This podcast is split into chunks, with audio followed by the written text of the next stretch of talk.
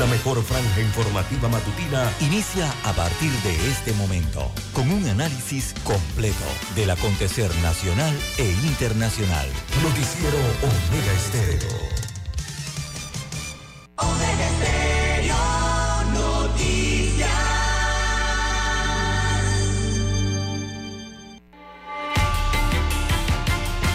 A continuación, los titulares, con los hechos que son noticias hoy.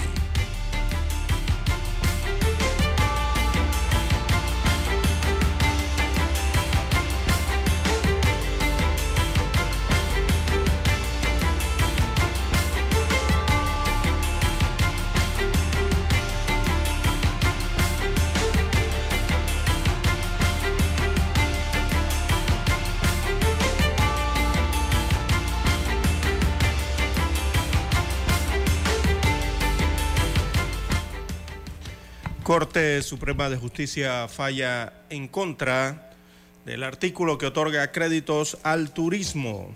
Así que un parágrafo transitorio de la ley 314 del año 2022 que reconoce como crédito fiscal el 100% del valor de los proyectos turísticos fue declarado inconstitucional por la Corte Suprema de Justicia. También millones costará la desidia ambiental en Cerro Patacón. La Autoridad de Aseo Urbano y Domiciliario deberá invertir en este relleno sanitario para atender asuntos al margen del, del, del contrato adjudicado a Ecolimpia, como adecuar, por ejemplo, el sistema de lixiviados, eh, biogás y otras mejoras en el sitio. Ecolimpia todavía no se hace cargo del relleno. También directivos de la Caja del Seguro Social ignoran riesgos en licitación de oxígeno. También, amigos oyentes, eh, tenemos que muere el primer paciente por viruela eh, símica en Panamá. Es el primer paciente con el virus del Mpox que muere en nuestro país. También Vamos evalúa la posibilidad de constituirse en un partido político. Juan Diego Vázquez y Gabriel Silva confirmaron eh, esto. Son las dos caras más visibles eh, de la coalición de candidatos independientes y no descartan la posibilidad de constituirse en un partido político eh, post elecciones del año 2024. También eh, para hoy, amigos oyentes, en más informaciones, tenemos que torturan a, a, dos adultos y tres niños en rito religioso en comarca. También eh, se caldean los ánimos en protesta por agua en Villalobos. También en, otras informaciones eh, desisten de, de, interponer denuncia contra el diputado Arquesio Arias. En más informaciones tenemos eh, dos obreros eh, reciben descarga eléctrica, uno sufrió quemaduras eh, en la cara. Esto en un hecho de trabajo registrado en nuestro país. Y también la rojita femenina chocará hoy contra Curazao en el premundial. Así que hay más oportunidades. Bien, amigos oyentes, a nivel eh, internacional, eh, para la mañana de hoy tenemos que el FBI detiene en Massachusetts al supuesto autor de filtración de documentos del Pentágono. También hay conmoción en Perú por muerte de enfermera que fue violada y torturada por dos compañeros del hospital donde trabajaba. Corea del Norte asegura que proyectil que lanzó es un nuevo misil de largo alcance con combustible sólido. Y también tenemos para hoy, amigos oyentes, que Donald Trump comparece nuevamente ante la justicia en Nueva York en extenso interrogatorio, esta vez por fraude financiero. Estas y otras informaciones durante las dos horas del noticiero Omega Estéreo. Estos fueron nuestros titulares de hoy. En breve regresamos.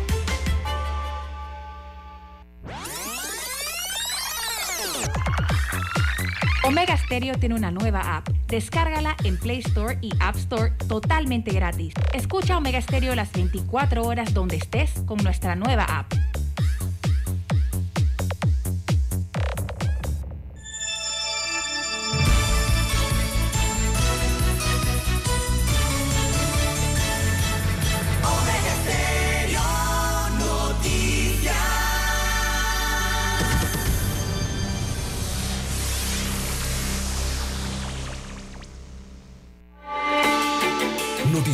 Omega Estéreo.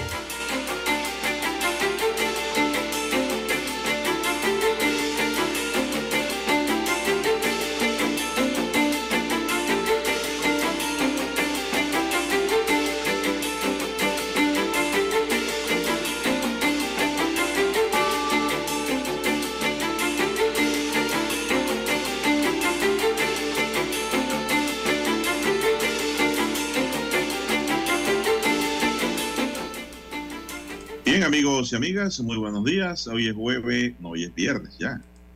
Sí, hoy es viernes 14 de abril del año 2023. En el tablero de controles está don Roberto Antonio Díaz. En la mesa informativa les saludamos. César Lara. Y Juan de Dios Hernández Sanur para presentarle las noticias, los comentarios y los análisis de lo que pasa en Panamá y el mundo en dos horas de información, iniciando esta jornada como todos los días con fe y devoción agradeciendo a Dios la oportunidad que nos da de poder compartir esta nueva mañana y de esta forma llegar hacia sus hogares, acompañarles en sus automóviles, en sus lugares de trabajo, donde quiera que usted se encuentre a esta hora de la madrugada. Gracias por esperarnos, gracias por estar siempre pendiente de su mañana informativa en Omega Estéreo. Pedimos para todos salud, divino tesoro, seguridad y protección ante tantos peligros que nos rodean, sabiduría no equivocarnos y mucha fe en Dios. Mi línea directa de comunicación es el WhatsApp, es el doble seis catorce catorce cuarenta y cinco, doble seis catorce catorce cuarenta y cinco. César Lara está en redes sociales. ¿Cuál es la cuenta, don César? Bien, estamos en las redes sociales en arroba César Lara R, arroba César Lara R es mi cuenta en la red social Twitter. Allí puede enviar sus mensajes, sus comentarios, denuncias, fotodenuncias, videos, denuncias, eh, también el reporte del tráfico temprano por la mañana. Incidentes o accidentes, lo que ocurra sobre la vía, lo que usted se encuentre, bueno, usted lo puede enviar por allí. Información que le sirve al resto de los conductores. Buenos días, don Roberto Antonio Díaz, allí en la técnica, en, los control, en el control maestro. A usted, don Juan de Dios, en la unidad remoto 1. Y a todos los amigos oyentes a nivel de la República de Panamá, provincias, comarcas, el área marítima, dos señales cubren el territorio nacional. También los que están en el canal 856 de Tigo, televisión pagada por cable a nivel nacional. Los amigos oyentes que nos escuchan en omegaestereo.com a nivel internacional, buenos días. Y también los que ya han activado su aplicación de Omega Stereo. Si no la tiene, bueno, usted la puede descargar eh, para eh, su celular dependiendo, ¿no? Desde su tienda Android o iOS. Buenos días, eh, don Juan de Dios, ¿cómo amanece para este viernes 14 de abril? Bueno, muy bien, don César. Espero que usted esté bien, al igual Muy que don bien, Roberto. también. Así es, llegando al viernes, llegando al fin de semana. Pues sí debemos entrar en materia informativa, ¿no creen? Adelante. Ya arrancamos. ¿Cuál es, ¿Qué tiene usted en su agenda para abrir hoy? Bueno, muere primer paciente por eh, virus Mpox en Panamá. Cuando le hablan del virus del Mpox, estamos hablando de eh, la viruela del mono o la viruela símica, más popularmente conocida de esa forma, aunque ahora en la época moderna, don Juan de Dios, eh, fue denominada por Organización Mundial de la Salud con eh, la denominación Mpox. Bueno, así que el Ministerio de Salud eh, dio a conocer eh, esta información el día de ayer de la muerte de un paciente masculino, pues es un- de 35 años de edad, destaca la información, eh, a consecuencia de la viruela símica. Así que el paciente, repito, un hombre de 35 años de edad que presentaba problemas de inmunidad eh, disminuida y estaba hospitalizado desde el pasado 17 de febrero en el complejo hospitalario Doctor Arnulfo Arias Madrid del Seguro Social. Es eh, quien se registra como la primera víctima eh, por esta enfermedad. Este hombre ya tenía una condición preexistente, él tenía VIH, o sea, virus de inmunodeficiencia humana, y falleció entonces a consecuencia mm, de esta otra enfermedad. es el primer caso de muerte que se registra en nuestro país, en más de 230 casos que se han registrado acumulados. Tan solo la semana pasada, don Juan de Dios, el informe epidemiológico hablaba de 27 eh, nuevos casos de MPOX o viruela símica en, nuestro país. Así que oficialmente Panamá entra en ese listado eh, de personas que lastimosamente fallecen por estas enfermedades en el mundo, don Juan de Dios. Bueno, así es. Bueno, pero había complicaciones en el paciente, ¿no? Sí, sí, tenía otras enfermedades. Bueno, en otro tema, don César, los jubilados solicitan 200 dólares de bono permanente y 200 de aumento los jubilados y pensionados buscan conseguir la aprobación de un bono permanente anual de 220 dólares y el aumento de 200 dólares en el monto de las pensiones que paga la Caja de Seguro Social. Estas solicitudes fueron presentadas en la mesa de trabajo multilateral en la que participaron la Caja de Seguro Social, el Ministerio de Economía y Finanzas, el Ministerio de Comercio y el Ministerio de la Presidencia junto con la Coordinadora Nacional de Jubilados y Pensionados.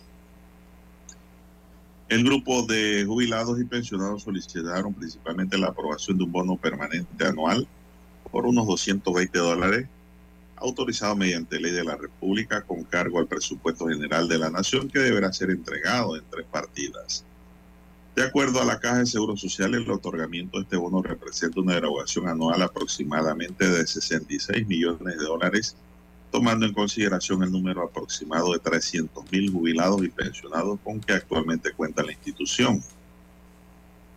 En un proyecto, eh, en una proyección rápida, si el gremio logra la aceptación de esta solicitud, en los próximos cinco años se podría estimarse un desembolso de 90 millones de dólares, tomando en consideración que en cada periodo se incorporan 20 mil nuevos beneficiarios de este programa de invalidez, vejez y muerte. La segunda petición es la modificación al artículo 192, 92, sí, 192 de la ley 51 de 2005 para aumentar 200 dólares en 200 dólares el monto de la pensión que paga las instituciones a sus pensionados y jubilados. De decretarse este aumento de 200 dólares mensuales, el monto de las pensiones que desembolsan ascendería en los próximos cinco años a los 720 millones de dólares. El mes presentaría en mayo una aproximación preliminar con respecto a la viabilidad financiera del pago de una bonificación extraordinaria que estaría sujeta al comportamiento de las finanzas públicas. Por su parte, los, jubilados y pensionados se comprometieron a no realizar cierres ni protestas que impidieran el comercio y el libre tránsito hasta tanto se efectuará dicha reunión, don César. Bueno, por lo menos hay reunión. Hay posibilidades, don César, de conseguir eso o conseguir algo. Nunca se consigue lo que se pide, pero pudieran conseguir algo más los jubilados, pienso yo. Sí, sí, Aparte de lo que ya de lo poco que ya reciben. Eh, y de los pocos que se están jubilando, don Juan de Dios, porque esa cifra está baja, eh, es el cálculo que tienen anual, ¿no? De los que entran en jubilación, pero de esos hay que ver, don Juan de Dios, los que realmente se jubilan, porque pueden llegar a la edad de jubilación y entrar en la estadística de los que se jubilan, pero, eh, don Juan de Dios, en este país la gente no se jubila, no toma su jubilación eh, regularmente eh, en el año en que le corresponde, o sea, 55 años las mujeres cuando los cumplen o 62 años los hombres eh, cuando lo tienen cumplido los 62 años. Regularmente se quedan trabajando más, ¿no? y precisamente por esa situación de lo que están tratando de conseguir o luchar, don Juan de Dios, esa posibilidad de que puedan ser aumentadas sus pensiones debido a ya todos sabemos al alto costo de la vida que aumenta año con año. Y después eh, de esta crisis de pandemia ¿no? Eh, que ha sufrido el país, que ha sufrido el mundo, eh, que jubilarse, don Juan de Dios, significa, lastimosamente es así, significa prácticamente a algunos jubilados o, que tienen esta posibilidad significaría volver a la pobreza o digamos perder gran parte del estatus o el poder adquisitivo eh, que se tiene, ¿no? Cuando se está todavía activo, se está trabajando. Recordemos que la jubilación creo que está por el 60%, ¿no, don Juan de Dios? O, ya la bajaron al 40%. No, anda por el 60% del trabajo.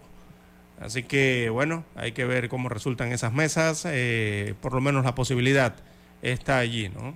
Hay que luchar por ella, a los amigos jubilados. Bien, vamos a hacer una pausa aquí. Amigos y amigas, vamos a hacer la primera pausa para regresar con más noticias. Para anunciarse en Omega Estéreo, marque el 269-2237. Con mucho gusto le brindaremos una atención profesional y personalizada. Su publicidad en Omega Estéreo. La escucharán de costa a costa y frontera a frontera Contáctenos 269-2237. Gracias. En centrales telefónicas, la casa del teléfono es tu mejor opción. Te asesoramos y ofrecemos buena atención. Con años de experiencia, trabajando para ti. La casa del teléfono, ubicados en Ya Brasil y Vista Hermosa. La casa del teléfono, líder de telecomunicaciones. La casa del teléfono, distribuidores de Panasonic. Ven a visitarnos. La casa del teléfono. 229-0465 lsdtcorp.com Distribuidor autorizado Panasonic. Omega Stereo tiene una nueva app. Descárgala en Play Store y App Store totalmente gratis. Escucha Omega Stereo las 24 horas donde estés con nuestra aplicación totalmente nueva. Noticiero Omega Estéreo.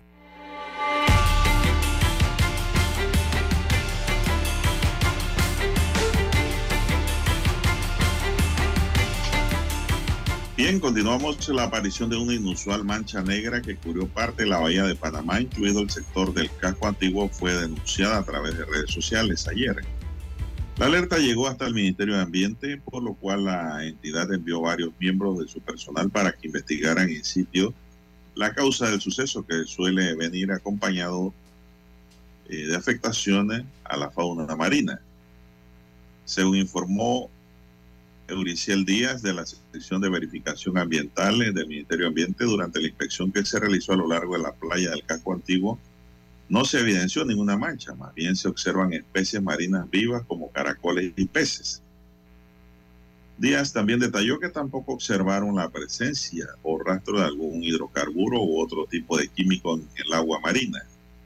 Lamentablemente la marea estaba baja y a la hora en que el personal de mi ambiente realizó la inspección, por lo cual no se descarta efectuar otro recorrido por la zona en otro horario para nuevas verificaciones. Don César, pues en la mancha negra, pues lógicamente si la marea bajó, esa mancha también va a desaparecer de momento, ¿no? Habrá que hacer otra inspección. Son las 5.52 minutos. ¿Qué más tenemos para hoy?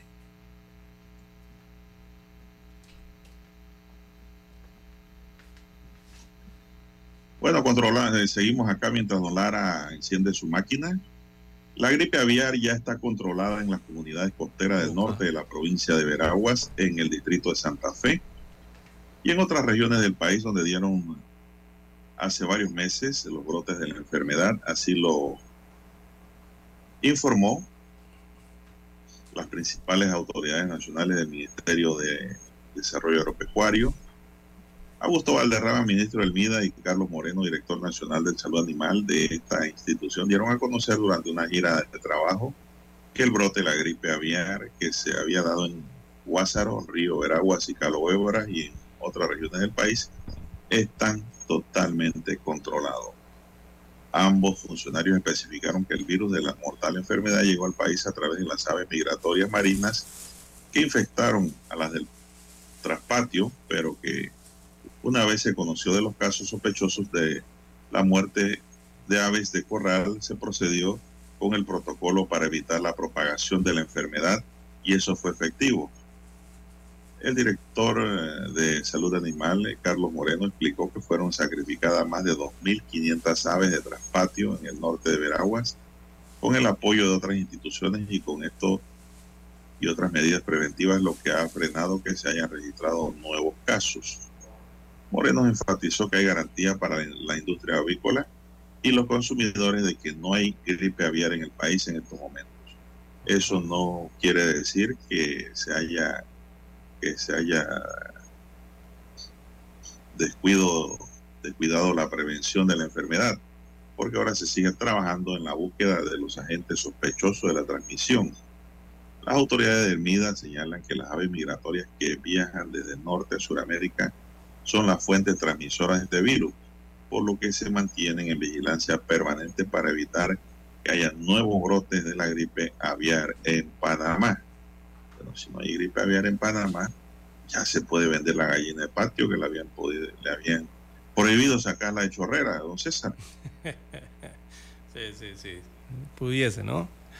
Bien, las 5.55 minutos de la mañana en todo el territorio nacional. Ahora sí, ya está el micrófono correcto. Las, los 3.5 en el reloj Omega, don Juan de Dios, y el comentario que le iba a hacer sobre eh, el tema anterior a, la gripe aviar, el que tiene que ver con la mancha eh, que se denunció el día de ayer y se observó en la bahía de Panamá. Eh, la ANAN no lo ha confirmado, perdón, mi ambiente no lo ha confirmado, pero ayer llovió sobre la ciudad de Panamá, don Juan de Dios. ¿A qué hora fue eso? Eh, en varios sectores de eh, la ciudad eh, cayó el agua el día de ayer, más hacia el centro de la ciudad, más hacia el área centro-oeste de la ciudad, don Juan de Dios.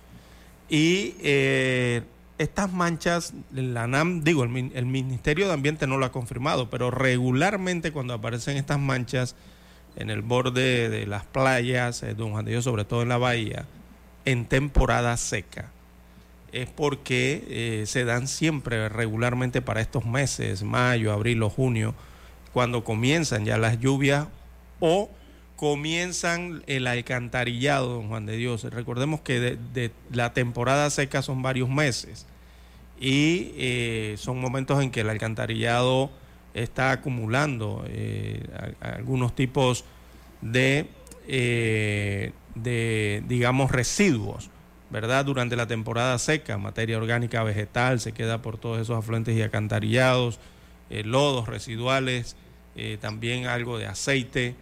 Y bueno, eso, don Juan de Dios, cuando comienzan las primeras lluvias, ya usted sabe lo que pasa, y viene el agua por el alcantarillado, ¿no? Y recoge todo eso y va llevando todo eso, lo lleva precisamente hacia la bahía de Panamá. Eh, por eso regularmente en años anteriores se han presentado cuando comienzan a caer las primeras lluvias o, bien esa temporada de transición de la temporada seca hacia la temporada lluviosa, aparecen en algunos días este tipo de manchas, pero desaparecen inmediatamente. Eh, muchos los, los, aducen a eh, la acumulación que hay de desechos en los alcantarillados eh, o a esa suciedad que por mucho tiempo se quedó allí en todos este, estos sistemas, ¿no? Que llevan el agua hasta la bahía de Panamá. Cuando caen las primeras lluvias, por supuesto que es como arrastrarlas, ¿no? Arrastrar todas esas sustancias y llegan lastimosamente hasta la bahía. Pero bueno, así funcionan los alcantarillados, así incluso funcionan hasta los ríos. Quizás se deba a eso, don Juan de Dios, eh, pero hay que esperar finalmente a que el Ministerio de Ambiente confirme realmente de qué se trató. Bueno, Buena la explicación, don César. Una mancha como chocolate negra. Sí. tenemos aquí también, don César, que el viceministro de Desarrollo Agropecuario, Alexis Pineda Miranda, participa en representación del país en la primera conferencia ministerial de sistemas alimentarios bajos en emisiones. Esta conferencia se celebra en Santiago de Chile del 12 al 14 de abril y cuenta con la presencia de altas autoridades de más de 20 países, así como de representantes de organismos internacionales como el Banco Mundial, el Banco Interamericano de Desarrollo, la ICA y la FAO. El objetivo de esta reunión es promover un diálogo de alto nivel acerca de la perspectiva mundial sobre la reducción de metano y los sistemas alimentarios de bajas emisiones. Asimismo, se buscan fortalecer acciones estructuradas entre ministros y organizaciones internacionales alineadas con el objetivo de reducir las emisiones de metano en el sector agroalimentario durante esta década. El viceministro Pineda manifestó que, con la participación en estas iniciativas Panamá reafirma su compromiso en la consecución de los objetivos de desarrollo sostenible, principalmente mediante la implementación de políticas públicas que promuevan acciones por el clima y a su vez impulsen sistemas de producción agropecuaria que garanticen la seguridad alimentaria.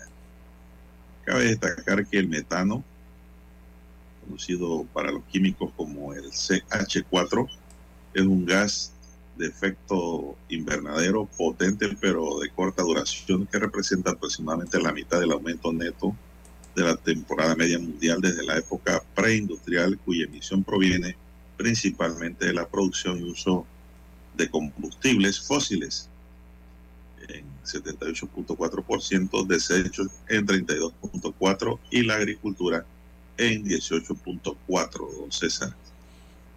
Bueno, usted sabe, don César, que esta producción natural del gas metano es la que perjudica el ambiente, ¿no? Sí, claro. Y sirve para cocinar también. Bueno, le voy a contar una historia ahí sobre el gas metano y su utilización, pero vamos primero a escuchar nuestro himno nacional.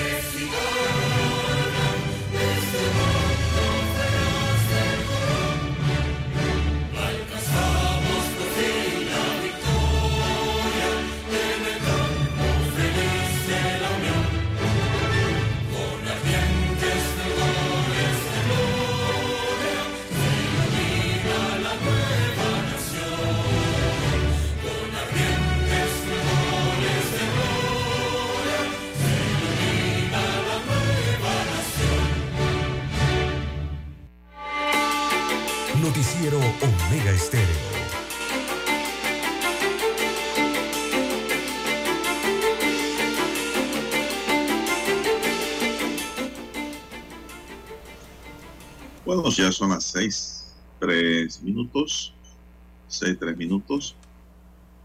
Y el gobierno pide a jubilados a esperar un poquito el cierre fiscal, dice, para verificar la viabilidad de sus peticiones. Esta noticia abrió nuestro noticiero y es bueno recordarla.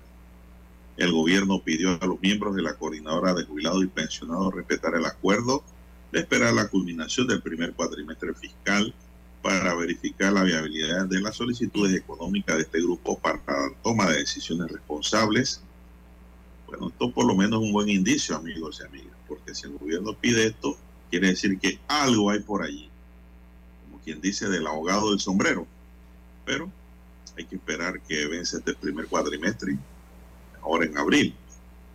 El gobierno en un comunicado recordó que el acta de una reunión celebrada el 18 de enero en el Salón Paz de la Presidencia, la coordinadora de jubilados y pensionados y representantes del gobierno convinieron, eh, convinieron que en la segunda semana de mayo se daría una reunión de trabajo en donde el MEF presentaría una aproximación preliminar con respecto a la viabilidad financiera del pago de una bonificación extraordinaria a favor de los jubilados y pensionados.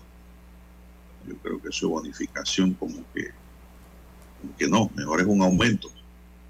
Esta aproximación financiera detalla el comunicado estaría sujeta al comportamiento de las finanzas públicas como resultado del análisis de los ingresos y gastos que se produzcan durante el primer cuatrimestre del año, el cual termina, como ya dije, este 30 de abril. En tal sentido, el gobierno detalló que tras esta reunión los miembros de la coordinadora de pensionados y jubilados se comprometieron a no realizar cierres ni protestas que impidan el comercio y el libre tránsito hasta tanto se efectuara dicho encuentro. Bueno, esto lo digo porque ayer circulaba un audio proveniente de Chiriquí, que de un dirigente por allá de la provincia, que decía que iban a cerrar hoy calle. Si hay un compromiso, tienen que respetar el compromiso.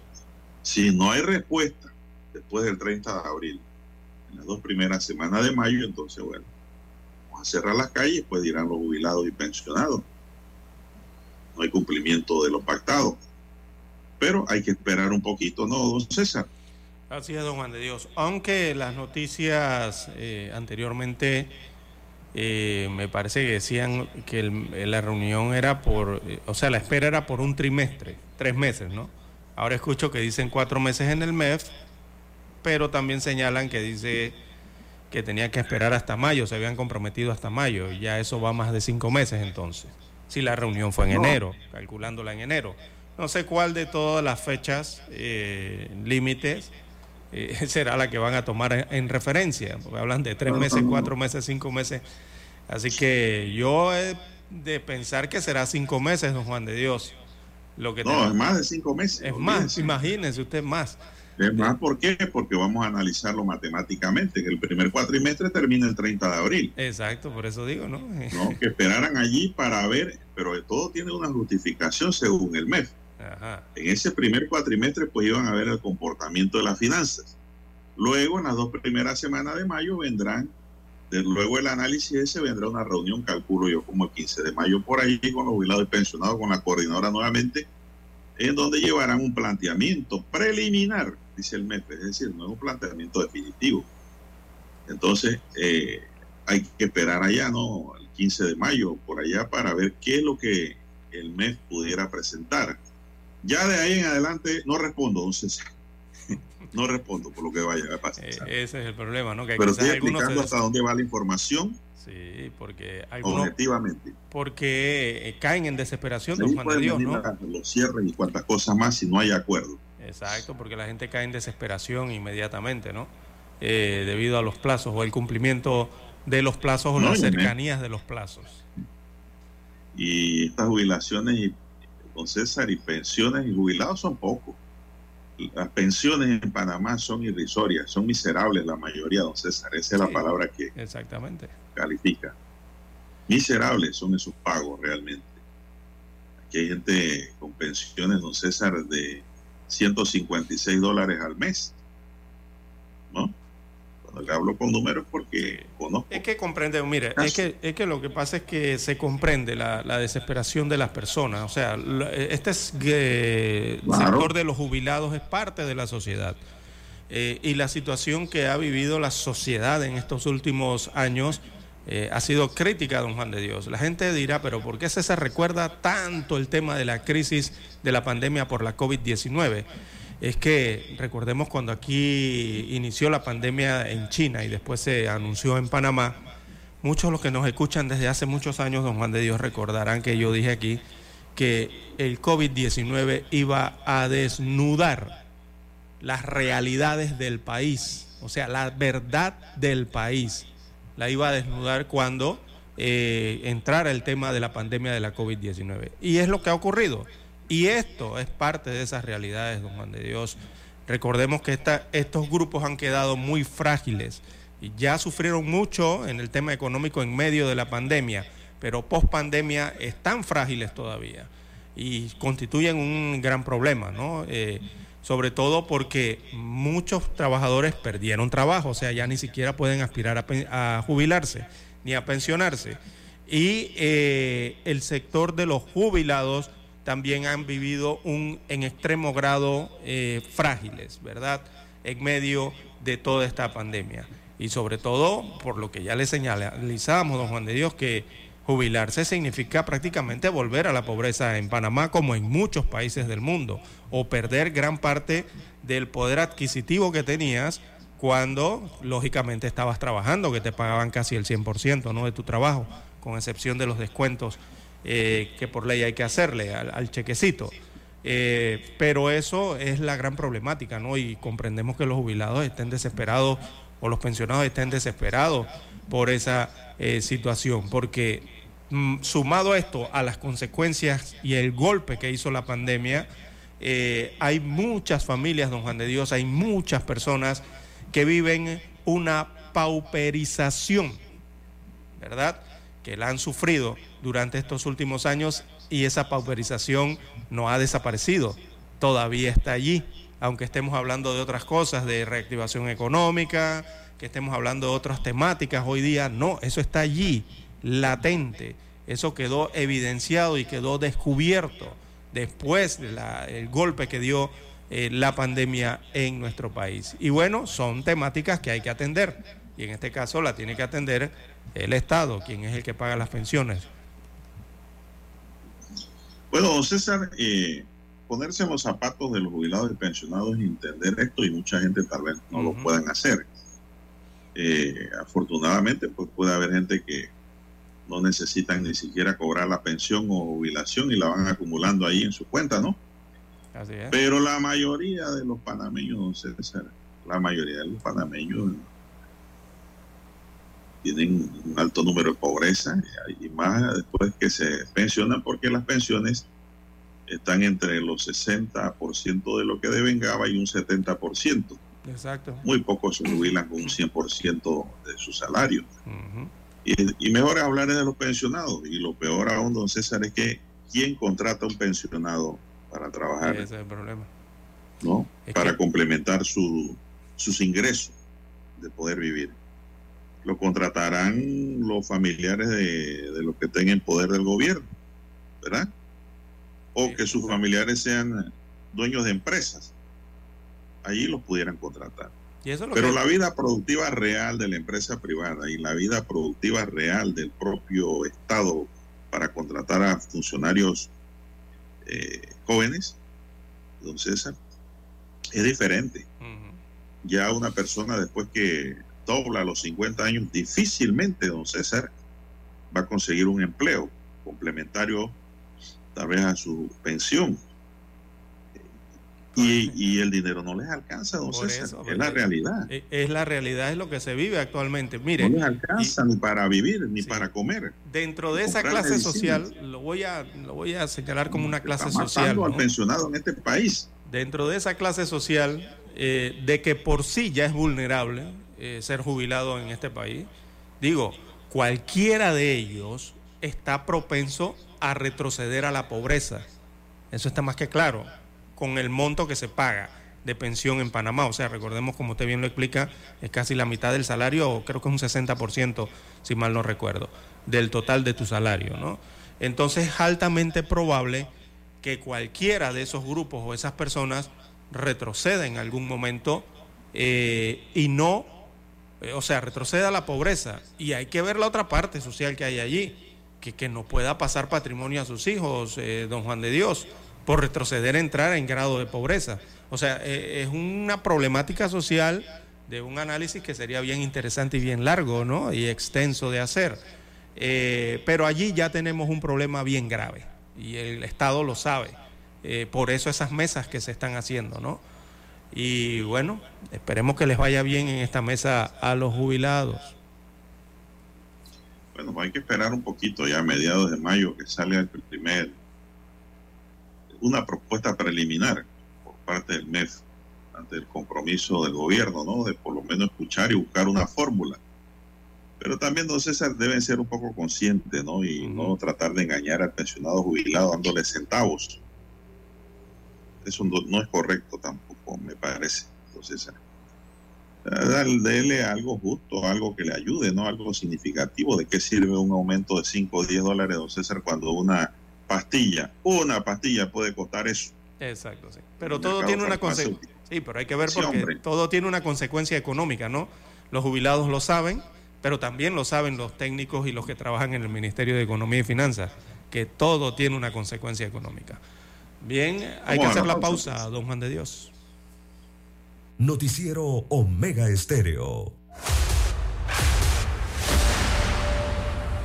Desde los estudios de Omega Estéreo, establecemos contacto vía satélite con la voz de América. Desde Washington, presentamos el reportaje internacional.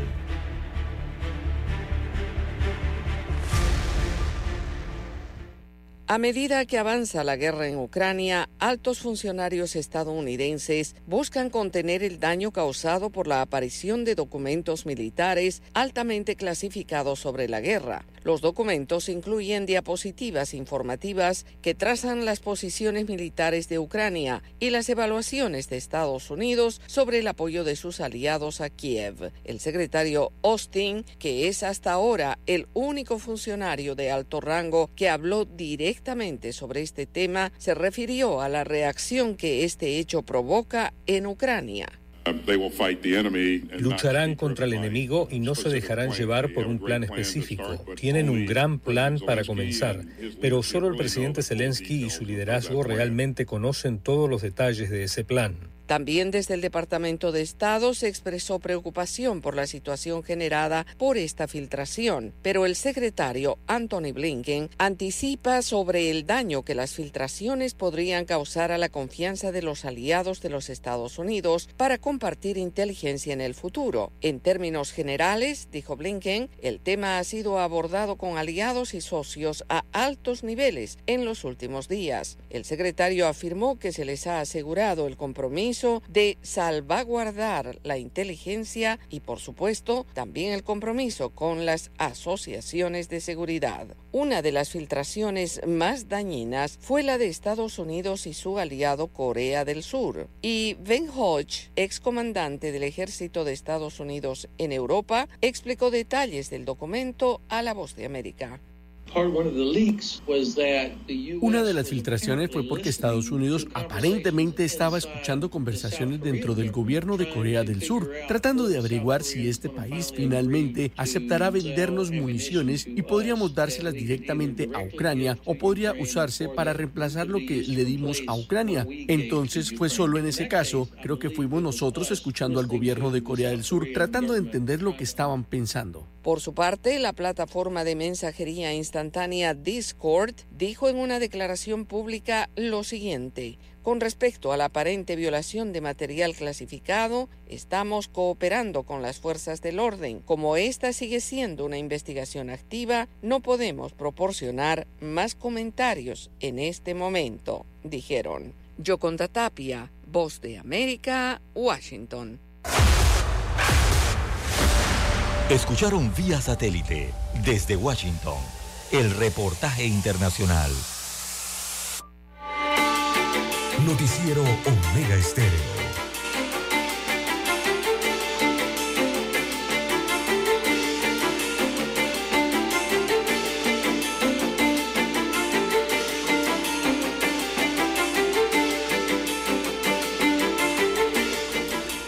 Bueno, seguimos, don César, son las 6:18 minutos. Buenos días, Panamá. Están en sintonía de Omega Estéreo, cadena nacional. El juzgado segundo liquidador de causas penales emitió ayer jueves un comunicado en el que rechaza de plano el escrito de invocación de fuero penal electoral presentado por los abogados Alejandro Pérez a favor de y otros a favor del expresidente de la República Ricardo Martinelli en el caso de Brecht. El juzgado aclara que la disposición se adoptó en virtud de la decisión del juzgado tercero electoral que señaló los hechos por los que se había solicitado el levantamiento del fuero electoral penal del que gozaba el expresidente, lo que no infiere como subterfugio para alterar las elecciones internas, razón por la cual no hallaron elementos fácticos ni jurídicos que impiden proceder con el desafuero solicitado. El juzgado en una nota anterior señalaba que dicho rechazo era por el caso Niovini, pero corrigieron que era por Odebrecht.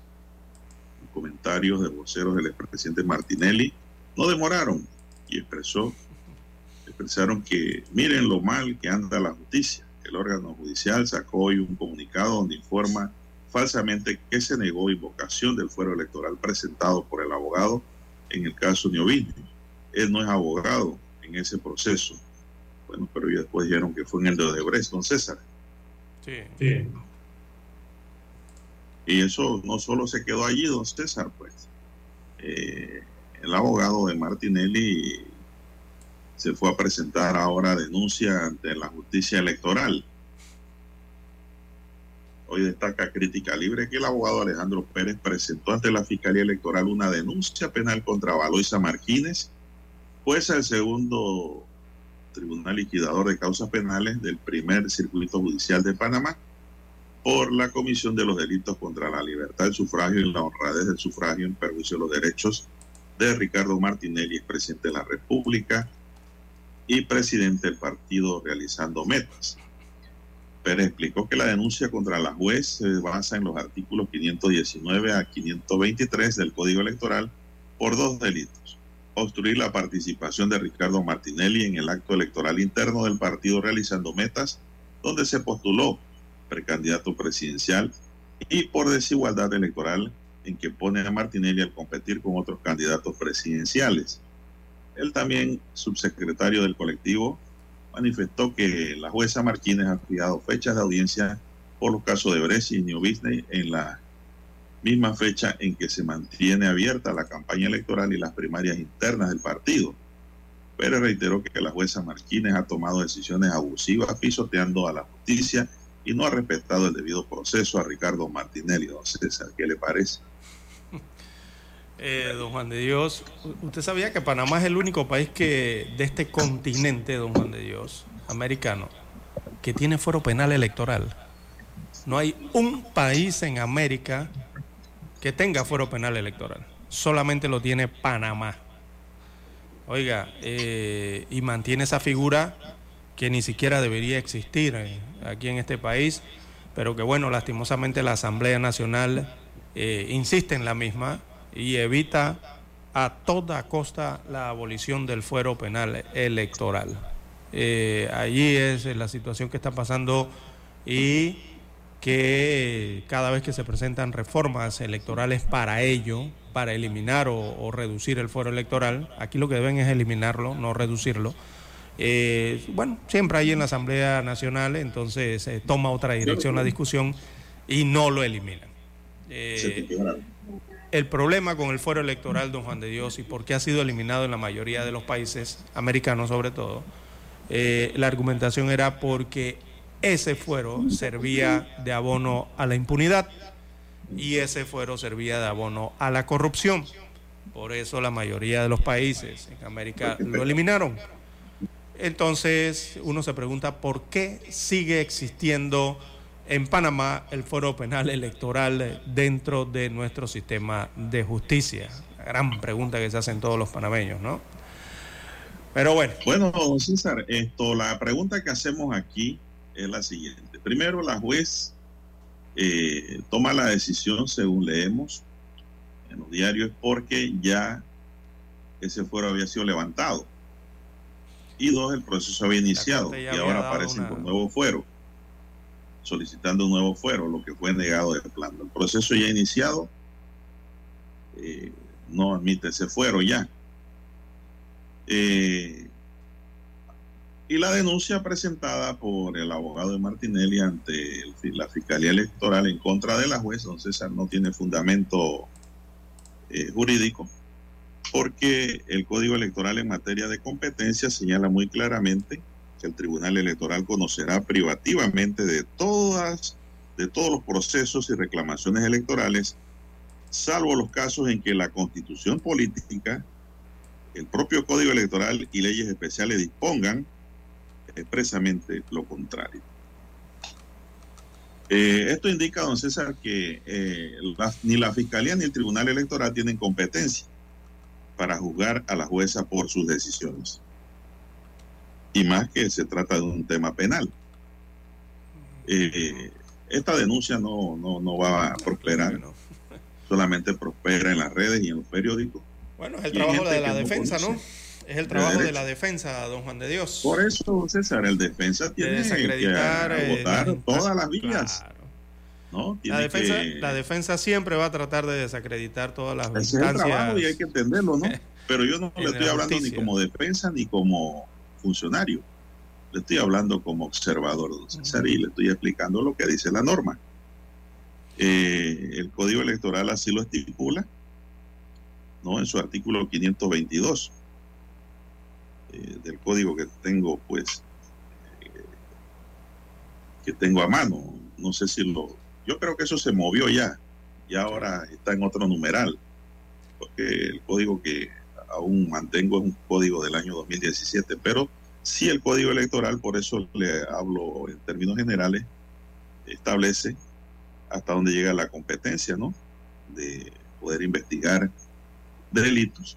Y se refiere más que todo a ciudadanos comunes, don César, que no están actuando amparados por alguna ley. La jueza está actuando amparada por la ley procesal penal, ¿no? Y por la constitución política. Es que, don Por lo tanto, si alguien tiene, si alguien tiene, don César, eh, alguna posición contraria a la decisión de, de la juez por parte de la defensa de Martinelli, tiene que recurrir ante los mismos tribunales. Exactamente, por eso digo. Eh, Aplicar los recursos que le correspondan. Y en eh, todo caso, si consideran que la juez ha cometido un delito, ahí está el Ministerio Público para investigar. Es decir, la Fiscalía Electoral no tiene competencia para investigar a una juez que está actuando en función a lo que le establece la ley y la constitución para eso existen otros remedios procesales, ¿no? Exacto, por eso digo. Los recursos, legales pertinentes. E inclusive si están, no están de acuerdo con la actuación de una juez, pueden presentar entonces a la queja ante sus superiores. Correcto. ¿no? Pueden presentar los amparos de garantías correspondiente Pero el problema es que siempre se van es por la otra vía, don Juan de Dios. Los casos se resuelven. Lo correcto, don don Juan de Dios, yo comprendo que eso es lo correcto, pero el problema aquí es que siempre se van por la otra camino, la otra vía. La una defensa. Exacto, se van por el otro camino y la otra vía que es tratar de ganarse los casos en los medios de comunicación, don Juan de Dios. Pero si los casos no se ganan en los medios de comunicación, ¿dónde se ganan los casos o se pierden los casos, don Juan de Dios? Es en los tribunales, en los tribunales frente al juez frente a la defensa, frente a la fiscalía, frente a los testigos. Allí es que se gana o se pierden los casos, Juan de Dios.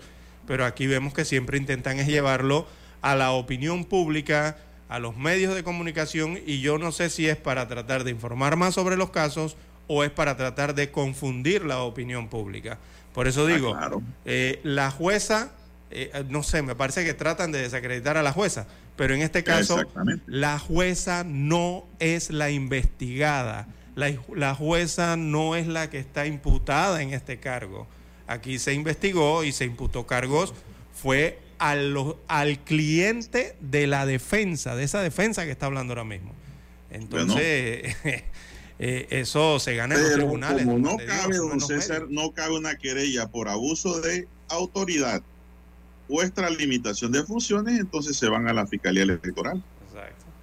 A cumplir con el rol que usted ha dicho el de defender. Es como el juego de fútbol, don César.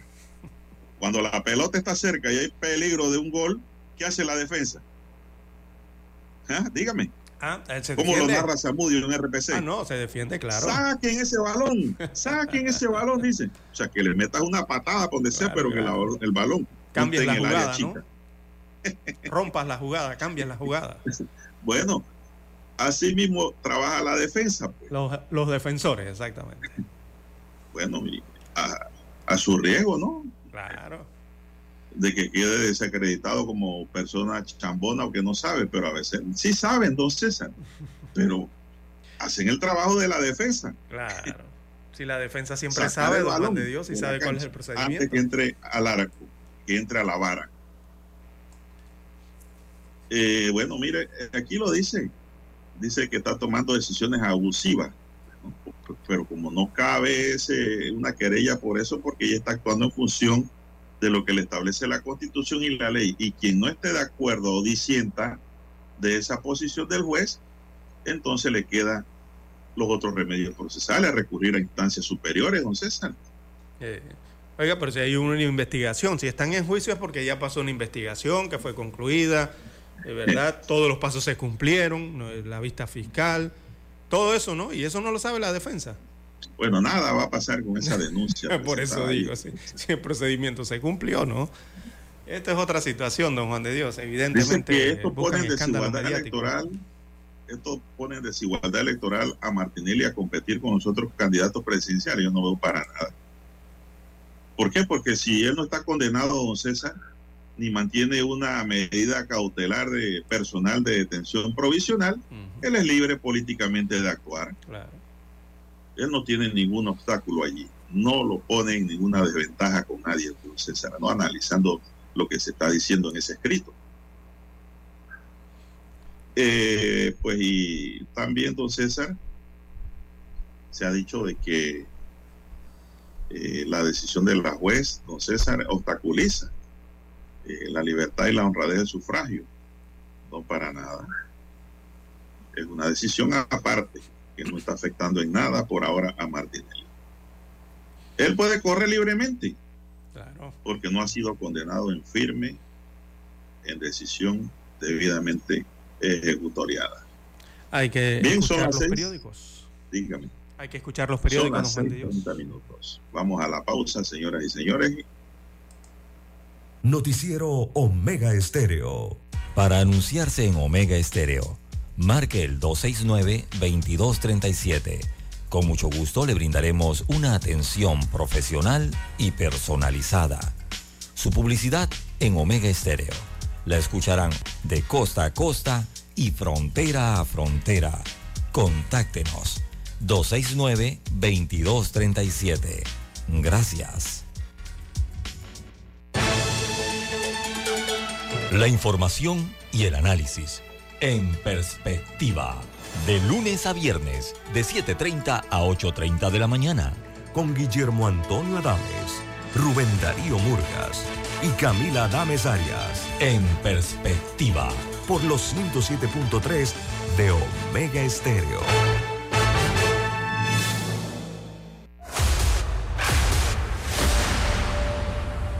Desde los estudios de Omega Estéreo, establecemos contacto vía satélite con la voz de América. Desde Washington, presentamos el reportaje internacional.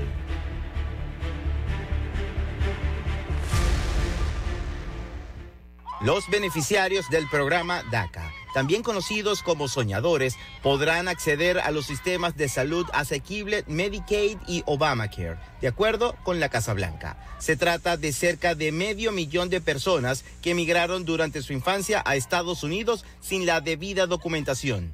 Es algo que veníamos esperando desde el comienzo de DACA, pero bueno, ya se, da este momento y, lo recibimos con, con los brazos abiertos. La vigencia de este programa, aprobado por el presidente Barack Obama en 2012, ha sido interrumpida por decisiones judiciales y reinstalada tras apelaciones. Los beneficiarios afirman que es muy oportuna la aprobación de este acceso a la salud. Ya no son jóvenes, son personas que tienen 35, 40 años y que son parte de la comunidad. Así que eh, es un, eh, especialmente en estos momentos cuando eh, que nos dicen, ¿no? Tienes que ir al doctor, tienes que chequearte, tienes que asegurarte que tengas la, la, salud. Es un momento perfecto y, y, están en la edad perfecta para hacerlo. Otros beneficiarios de DACA consideran que permanecen en un limbo migratorio de manera constante y temen que sean despojados del reciente beneficio por alguna demanda en corte. Apuestan por derogar el programa y crear una estabilidad facultada en ley. Va a haber mucha presión para, para poner algo más que es más bueno, que va a ser más bueno de DACA, más bueno del Dream Act. Entonces, necesitamos algo, necesitamos algo que pase, porque ahorita no, no está pasando nada. Yo, yo tengo DACA ya hace 10 años y todavía no tengo mis papeles, todavía, todavía no hay solución. La Casa Blanca estima que a finales de abril se publiquen los detalles de esta norma para facilitar la cobertura de salud para los soñadores. José Pernalete, Voz de América, Miami. Escucharon vía satélite desde Washington el reportaje internacional. Noticiero Omega Estéreo. Las noticias impresas en tinta sobre papel. Con ustedes. Escuchando el periódico. Los titulares de las primeras planas de los diarios estándares de circulación en Panamá.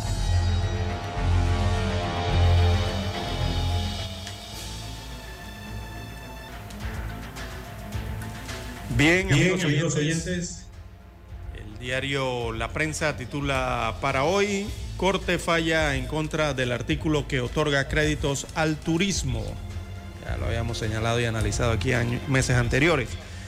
Bueno, destaca la información que el Pleno de la Corte Suprema de Justicia declaró que es inconstitucional un parágrafo transitorio de un artículo de la ley 314 perdón, del 2022 que otorgó créditos fiscales a las inversiones turísticas fuera del distrito de Panamá.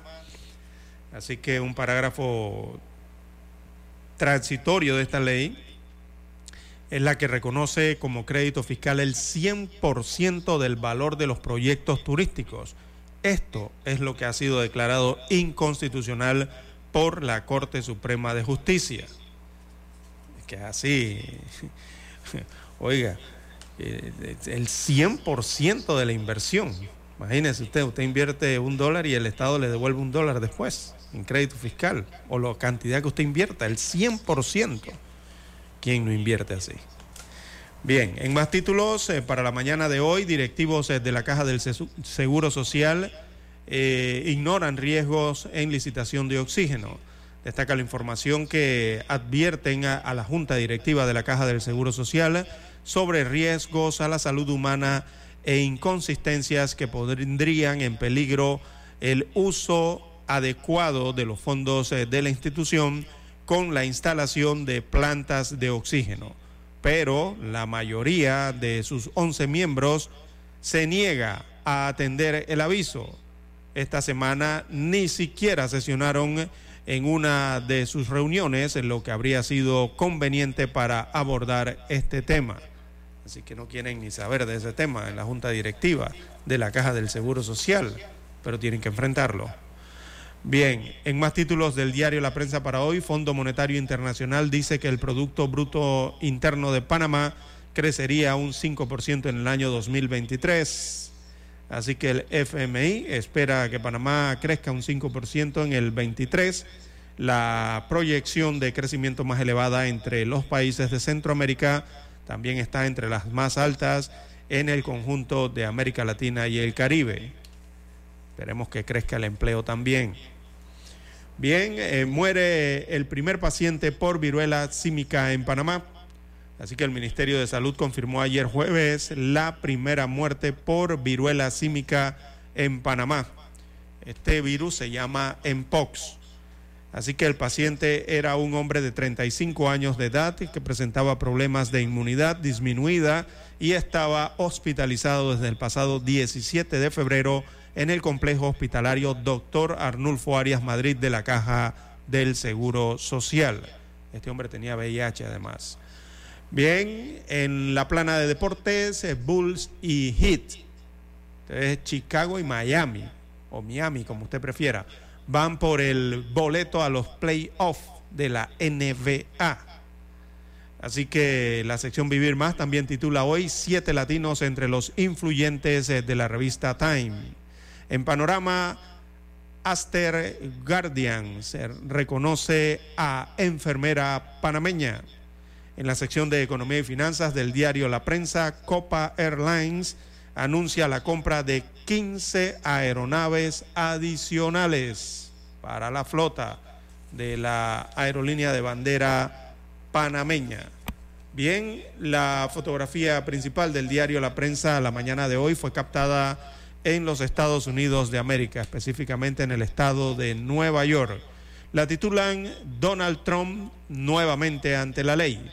Así que el expresidente de Estados Unidos eh, de América, Donald Trump, volvió ayer jueves a comparecer ante la Fiscalía General de Nueva York, que lo acusa a él, a su empresa y a tres de sus hijos de manipular de manera fraudulenta el valor de los activos eh, de la empresa familiar. Eh, la Fiscalía pide el pago de 250 millones de dólares y que los Trump eh, no puedan hacer negocios en Nueva York. Este es un caso aparte al otro que se le sigue, ¿no? Bien, son los títulos que presenta el diario La Prensa a la mañana de hoy. Pasemos ahora a conocer los titulares de primera plana de la estrella de Panamá. Bueno, la estrella de Panamá dice, vamos, evalúa la posibilidad de constituirse en partido político. Las dos caras más visibles de la coalición de candidatos independientes, vamos, que son los diputados Juan Diego Vázquez y Gabriel Silva, confirmaron a la decana que no descartan la posibilidad de constituirse en un partido político post elecciones generales de 2024. El único que puede decidir si o qué pasará con Vamos tras 2024 es el pueblo panameño. Si la ciudadanía nos apoya contundentemente en las urnas, como creemos que va a pasar, nos va a obligar a replantear el futuro del movimiento, dice Juan Diego Vázquez, diputado independiente emiten alerta roja para tres implicados en el caso New Business. Panameños sienten que la situación económica ha mejorado, hizo una encuesta para la estrella de hoy. Un homenaje a los gallegos del canal. Ayer, este jueves, se realizó el acto de la primera palada para la edificación del monumento de homenaje a los 12.000 gallegos que trabajaron en la construcción del canal. El evento organizado por la Fundación Nosa Terra, contó con la presencia del presidente de la Junta de Galicia, Alfonso Rueda, quien visitó las esclusas de Miraflores. El proceso de enseñar y aprender en una comunidad de la comarca Nove Buglé. Una nota que nos tiene hoy la estrella. Panamá concentrará más de 1.500 líderes para hablar de sostenibilidad en Senacid. Y también, dice la estrella hoy, el contrato no tiene vicio de inconstitucionalidad. El abogado y examinador de la Codeco, Pedro Meilán, salió en defensa del contrato entre el gobierno y la empresa minera Panamá y consideró que no viola la constitución. A nosotros nos conviene más que este contrato se mantenga a que se elimine la mina totalmente, recalcó la opinión del abogado. Cuando vengan las demandas serán los magistrados los que van a decidir si hay inconstitucionalidad o no. Amigos y amigas, estos son los titulares del diario La Estrella de Panamá. Vamos a hacer aquí una pequeña pausa y regresamos. Hasta aquí, escuchando el periódico. Las noticias de primera plana, impresas en tinta sobre papel.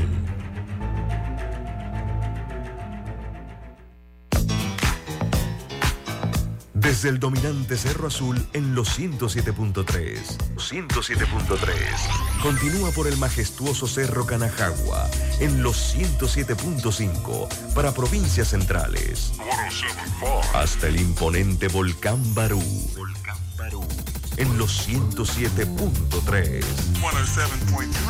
Transmite Omega Estéreo, cadena nacional simultánea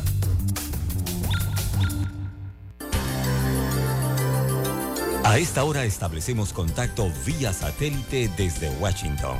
Gracias a Banco Aliado. 30 años. ¿Qué quieres crear? En su más reciente informe, la Organización de las Naciones Unidas para la Agricultura y la Alimentación, la FAO, señaló que los precios promedio de los productos alimenticios han caído en más de un 20% durante los últimos 12 meses. El acuerdo sobre el Mar Negro que permite a Ucrania exportar cereales ha sido considerado como uno de los factores elementales en el descenso del índice de precios de estos productos. No obstante, el jefe economista de la FAO, Máximo Torero, explicó que aunque los precios bajaron a nivel mundial, siguen siendo muy altos y continúan aumentando en los mercados nacionales, lo que plantea nuevos desafíos para la seguridad alimentaria, particularmente en los países en desarrollo e importadores netos de alimentos. De hecho, un informe publicado a inicios de este año sobre el panorama regional de la seguridad alimentaria nutricional en América Latina y el Caribe, auspiciado por cinco organizaciones de las Naciones Unidas, reveló que 131 millones de personas en la región no pueden acceder a una dieta saludable. El informe detalla que 22, 5% de las personas en Latinoamérica no cuentan con los medios necesarios para comer saludablemente, mientras el 52% de la población es afectada por la misma situación en el Caribe, casi el 28% en Mesoamérica y el 8% en América del Sur. Mario Lubetkin, representante regional de la FAO para América Latina, explicó. Entre 2015 y 2021, la inseguridad alimentaria en América Latina y el Caribe aumentó en casi 100 millones de personas y el número de quienes sufren hambre pasó de 43.3 millones a 56.5 millones entre 2019 y 2021 una paradoja considerando que la región podría producir alimentos para más de 1.300 millones de personas. La falta de acceso económico o asequibilidad de una dieta saludable, también observada en toda la región, está asociada a diferentes indicadores socioeconómicos y nutricionales. El informe presenta una clara relación con variables como el nivel de ingreso de un país, la incidencia de la pobreza y el nivel de desigualdad. El representante de la FAO para América Latina enumeró los desafíos de la región en esta materia un salto en las cifras del hambre e inseguridad alimentaria en los últimos años. El segundo, el costo más alto de una dieta saludable en comparación a otras regiones del mundo en el contexto inflacionario global. Y el tercero, el incremento sostenido de la obesidad y el sobrepeso. El informe sobre la situación en Latinoamérica es una publicación conjunta de la Organización de las Naciones Unidas para la Agricultura y la Alimentación, el Fondo Internacional de Desarrollo Agrícola, la Organización Mundial de la Salud, el Fondo de las Naciones Unidas para la Infancia y el Programa Mundial de Alimentos. Sala de redacción, Voz de América. Banco Aliado, tu aliado para crear tu futuro. Conoce las atractivas opciones y tasas de compra de saldo de tu tarjeta. Ven, crea con nosotros y obtén los mejores beneficios de tu tarjeta Visa Banco Aliado. Para mayor información, visita bancoaliado.com. Banco Aliado, tu aliado en todo momento. El reportaje internacional llegó a ustedes gracias a Banco Aliado 30 años. ¿Qué quieres crear? Noticiero Omega Estéreo. Problemas de tierra. Reclamos por accidentes. Despidos injustificados. Reclamos de herencias. Sucesiones. Daños y perjuicios. Todo problema legal civil, penal y laboral. Consulte al 6614-1445. Licenciado Juan de Dios Hernández le atiende. 6614-1445. Con atención en Panamá, Panamá Este, Panamá Oeste, Colón, Coclé, Santiago, Herrera y Los Santos. Anote y consulte 6614-1445. Es momento de adentrarnos al mar de la información. Este es el resultado de nuestra navegación por las noticias internacionales más importantes en este momento.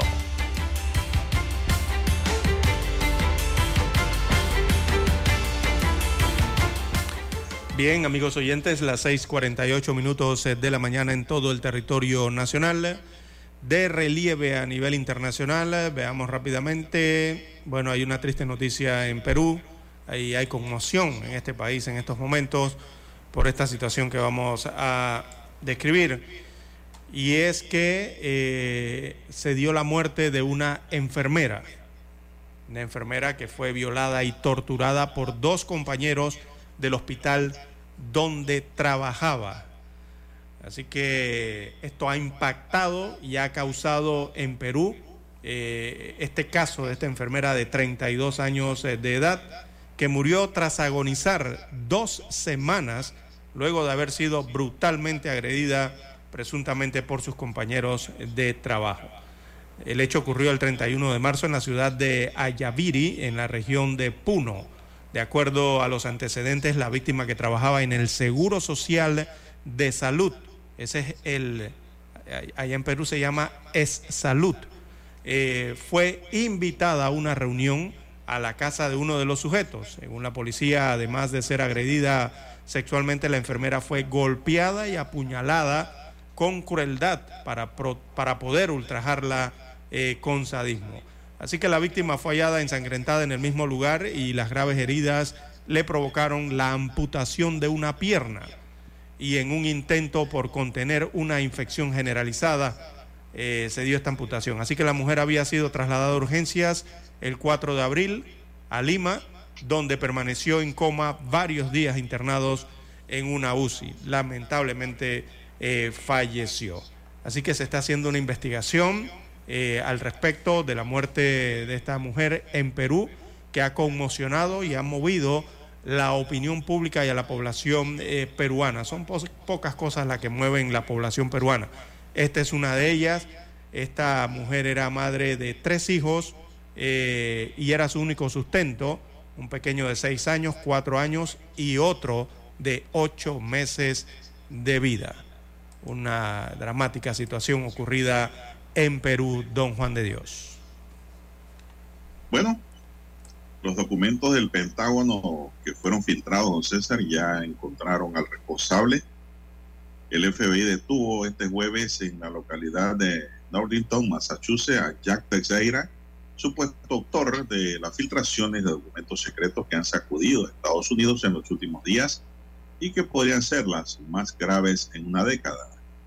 El fiscal general de Estados Unidos, Merrick Garland, compareció frente ante la Cámara en el Departamento de Justicia para anunciar el arresto de Teixeira, miembro de la Guardia Nacional Aérea de Massachusetts.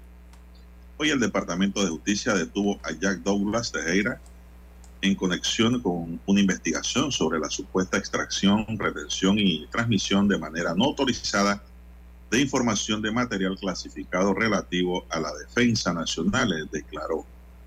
Eh, Garland explicó que agentes del FBI detuvieron a Teixeira sin ningún incidente y que está previsto que comparezca pronto ante el juez de la Corte Federal de Massachusetts, donde se le leerán los cargos y se le pedirá que se declare culpable o inocente. Hasta ahora no se ha hecho público los cargos contra el acusado y según el fiscal, la investigación todavía está en curso. Las autoridades de Estados Unidos no han revelado todavía detalles cómo se produjeron las filtraciones, pero el diario The Washington Post conversó con un conocido de Texera y contó que el acusado publicó los documentos porque quería impresionar a otros jóvenes con los que jugaba en la plataforma Discord. Según el Post, Teixeira accedió a los documentos en la base de la Guardia Nacional donde trabajaba. Se los llevó a su casa y los colgó en Discord popular entre aficionados y videojugadores, don César. Bueno, todo por juego. Bien, las 6.52 minutos de la mañana en todo el territorio nacional.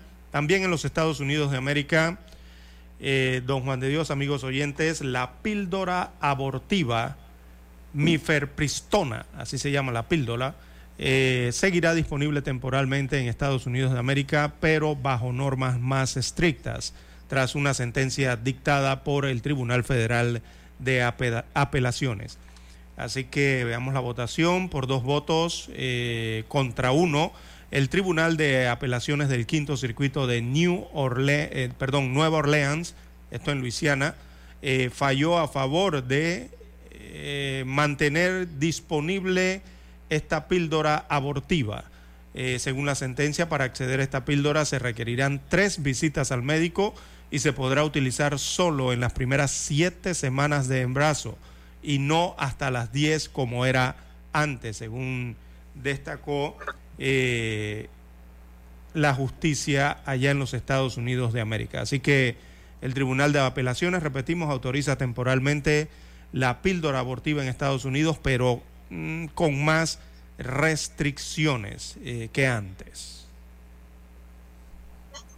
Bueno, también, don César, el Instituto Nacional de Migración informó este jueves del hallazgo de 209 personas migrantes de Centro y Suramérica en un tráiler, un contenedor abandonado en una carretera cercana a la localidad de Nuevo Teapa en el estado de Veracruz, México. Entre los migrantes se hallaban, se hallaron la noche del miércoles a 161 adultos procedentes de Guatemala, 6 de Honduras y El Salvador, respectivamente, y 5 de Ecuador, según un comunicado. De estas 23 personas que viajaban 9 núcleos familiares y 25 menores de edad procedentes de Guatemala, lo hacían solos, quienes quedaron bajo la tutela del Sistema de Desarrollo Integral para la Familia del Estado. Una de las personas que estaba allí presentaba síntomas de asfixia. Fue trasladado de urgencia al hospital más cercano. Poco antes de la medianoche del miércoles, relata el documento, agentes de la institución y de la Guardia Nacional localizaron el vehículo desde cuyo interior se escucharon gritos de auxilio de los migrantes que se encontraban en condiciones de hacinamiento y con llave por fuera, don César, encerrado. De inmediato se procedió a la apertura de una de las puertas de las cuales comenzaron a asomarse mujeres y hombres adultos, así como menores de edad que pedían salir para tomar aire y agua, expuso el instituto. La caja del tráiler o contenedor en la que estaban, detalló el instituto, cuenta con estructuras tubulares y tablones para acondicionar un segundo piso a fin de transportar un mayor número de migrantes extranjeros. La región vive un flujo migratorio récord con 2000 eh, perdón, con 2,76 millones de indocumentados detenidos en la frontera de Estados Unidos con México en el año 2022, don César. Bueno, si no llega la policía, don César, mueren asfixiados. Correcto, como ha ocurrido en otras ocasiones. Porque de seguro le prometieron llevarlo a otro punto, don César. Pararon el cabezal a la orilla de la vía, desconectaron el tráiler o el contenedor y los dejaron ahí a lo que Dios quiera. Y en otras ocasiones ha ocurrido. de seguro el pago, porque ellos tuvieron que haber pagado para ser llevados allá. Así está el mundo de cruel y salvaje, don César. No les importó si esa gente se moría asfixiada o lo que ocurriera allí. El delincuente poco le importa con la vida, primero de la de ellos y después mucho menos con la vida de los demás, César. Bien, las 6.56 minutos eh, de la mañana en todo el territorio nacional.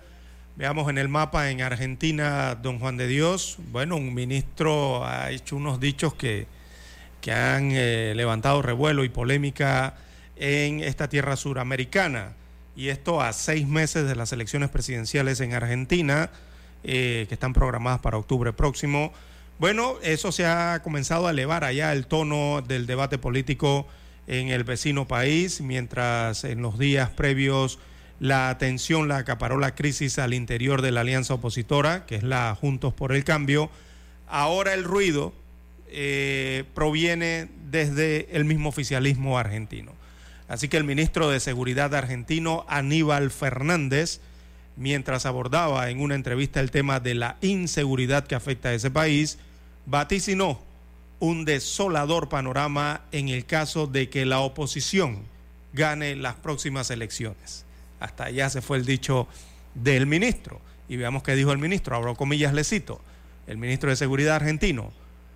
Vemos un grupo de gente que tiene cero formación, con vocación por el agravio y por lastimar, y todo lo que propone saldrá únicamente con represión las calles regadas de sangre y muertos van a producir si tuvieran la posibilidad de llegar al gobierno.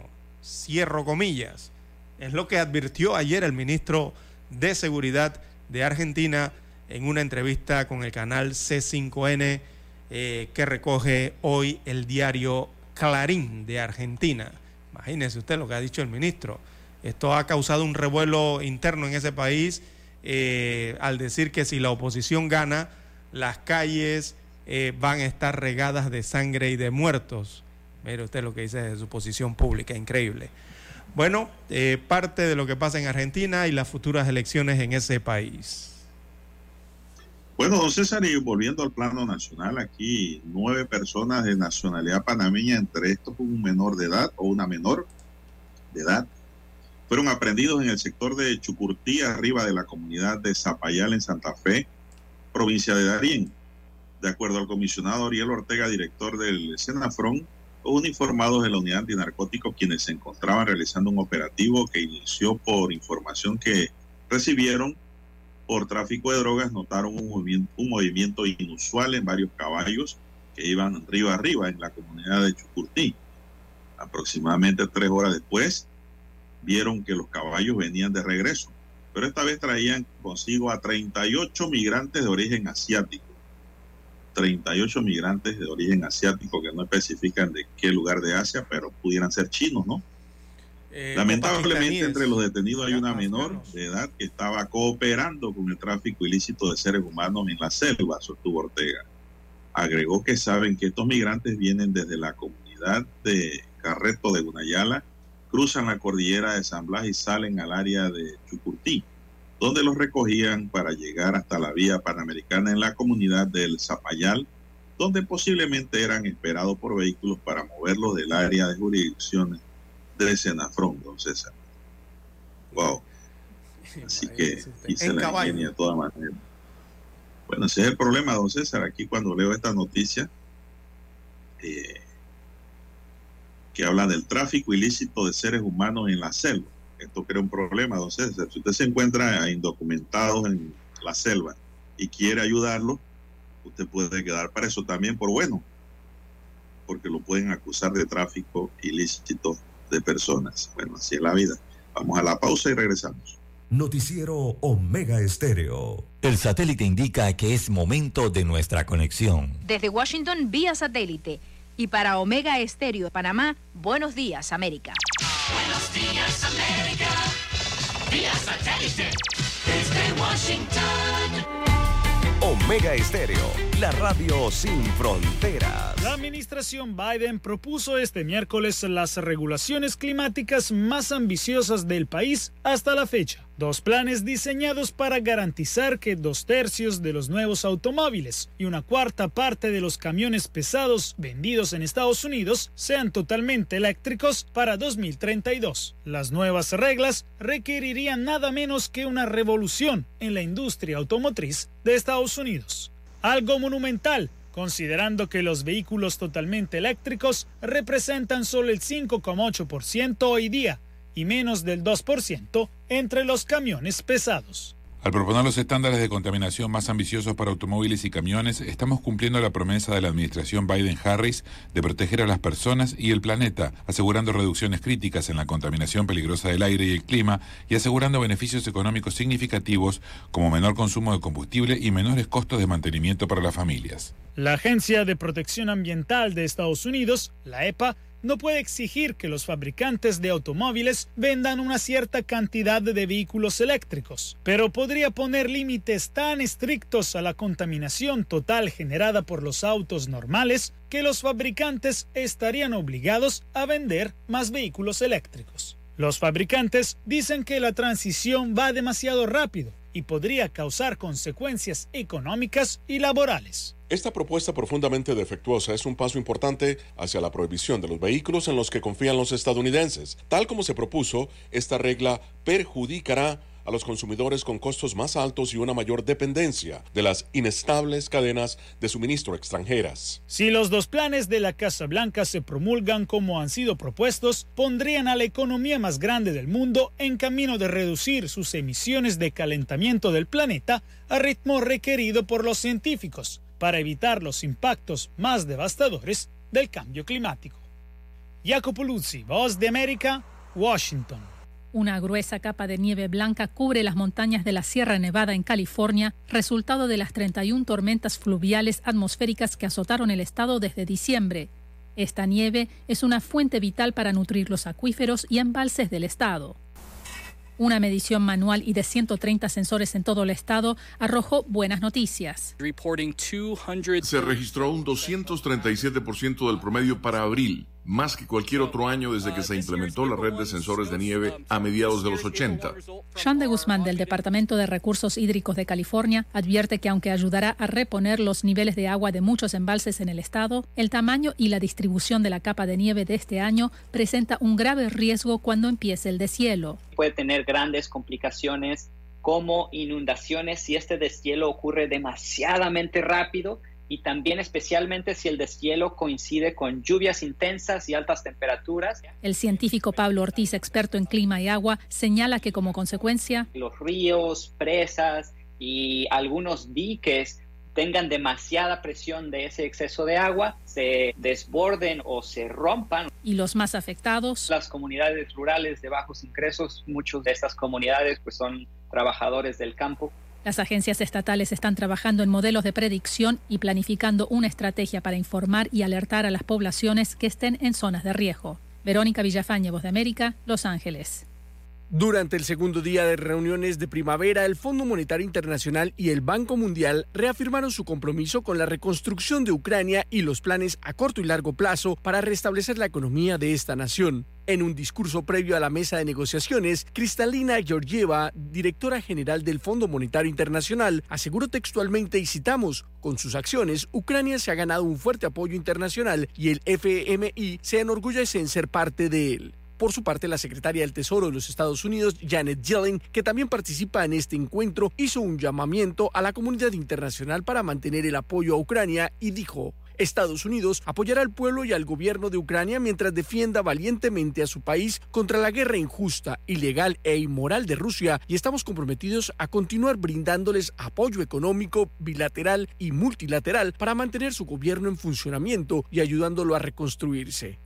En una de las intervenciones más esperadas de la segunda jornada, el presidente de Ucrania, Volodymyr Zelensky, quien participó virtualmente del evento, agradeció la ayuda internacional y destacó que hasta hoy se necesitan cerca de 500 mil millones de dólares en los próximos 10 años para la reconstrucción de Ucrania, una cifra que aumenta con cada día de guerra. Además, el mandatario ucraniano describió la difícil situación que enfrenta su país, no solo en el aspecto económico.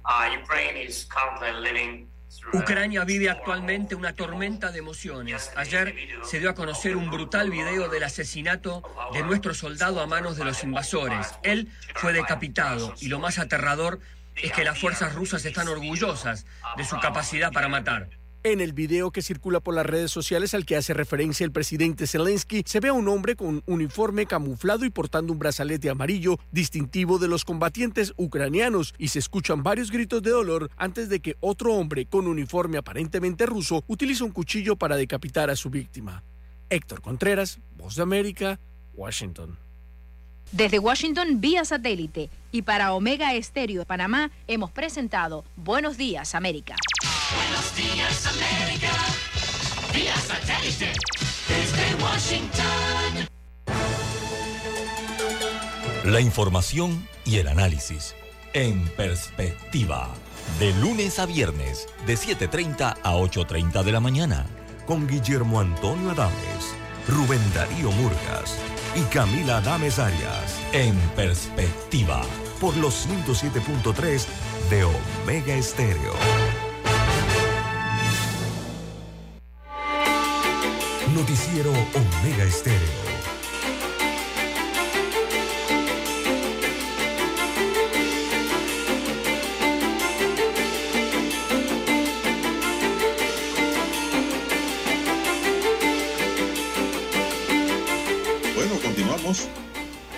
Don César, eh, desde hoy está cerrada la cinta costera tramo 3, ¿verdad? Esa es la que corre sobre la bahía. Sí, exacto, el tramo marino. Muy bien, con eco. Bonito se oyó esa intervención. Esto. y todo por una carrera de bicicleta, don César. ¿Qué le parece? En una ciudad totalmente congestionada. ¿Por qué no se llevan esa carrera de bicicleta a otro sitio, César, donde eh, pudiera perjudicar lo menos posible a los conductores Pero y ¿dónde, don- habitantes? Oiga, don Juan de Dios, ¿usted quiere dañarle las bicicletas a los deportistas? No, para nada. No, Al eh, contrario. Imagínese que Quiero más en un ciclismo, hueco. pero en lugares adecuados. No, no, para Ah, nada. Pero ¿cuál sería un lugar adecuado? Que tenga una carpeta asfáltica o de hormigón eh, en las condiciones que la puede tener, eh, por lo menos esta vía de la cinta costera, que creo que es una de las que mejor mantenimiento ha tenido, ¿no? O, o se ha mantenido en, eh, a lo largo de los años. Es difícil encontrar otro circuito carretero eh, que pueda prestar esas condiciones.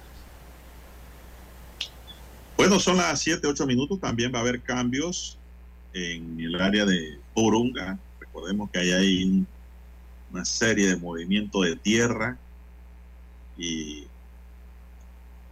construcción con concreto en todo el desarrollo del área oeste en Arraiján. Por cierto, esos trabajos me parecen que están quedando muy bien, don César, ¿ah? muy atractivos y yo creo que pues el sacrificio vale la pena. Solo que hay que ir colmado de paciencia, ¿no? Cuando uno va hacia el interior o viene, precisamente por esos cierres eh, parciales, cierres parciales por trabajo. Son las 7, 9 minutos, don César, y agoniza el subsidio de combustible a 3.25 para la gasolina tipo 95. Eh, porque el 22 de abril, hoy estamos a qué, a 14, ya faltan poco, faltan solamente 6, 8 días para que se acabe ese subsidio. Pero después de esa fecha, hasta el 31 de mayo, se aplicará subsidio a la gasolina de 91 y al diésel, don César. Pero la de 95 hasta el 22.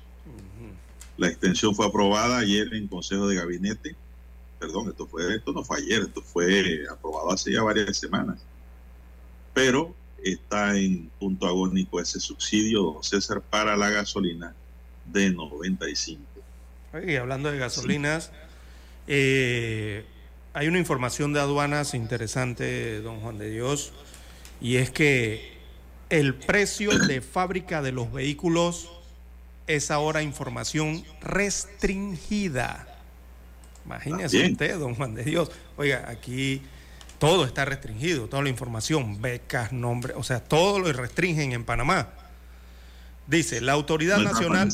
Sí, la Autoridad Nacional de Aduanas clasificó como información de acceso restringido la lista de precios que le suministran los fabricantes de carros a sus distribuidores locales.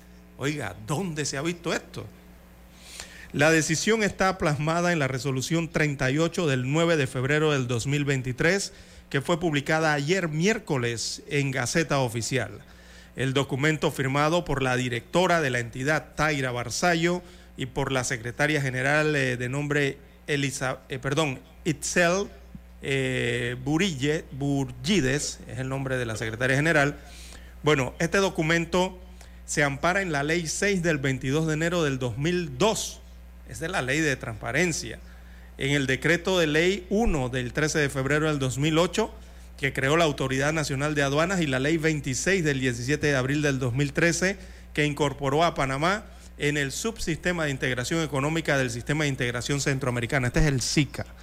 Pero ¿dónde se ha visto que no se puede saber el precio en que alguien compra allá en la fábrica de la Nissan, de la Toyota, de la BMW, cuánto cuesta el precio original de un carro? Antes de que entre al país, por supuesto, ¿no? Eh, sin embargo... Sí, sin embargo, la entidad no sustenta los motivos por los que se toma esa decisión. Hablan aquí de un exceso. El consu- consultado sobre el tema, Guido Rodríguez, que es ex defensor del pueblo, adjunto y ex fiscal de cuentas, aseguró que esa decisión rebasa lo establecido en la Ley 6 de Transparencia.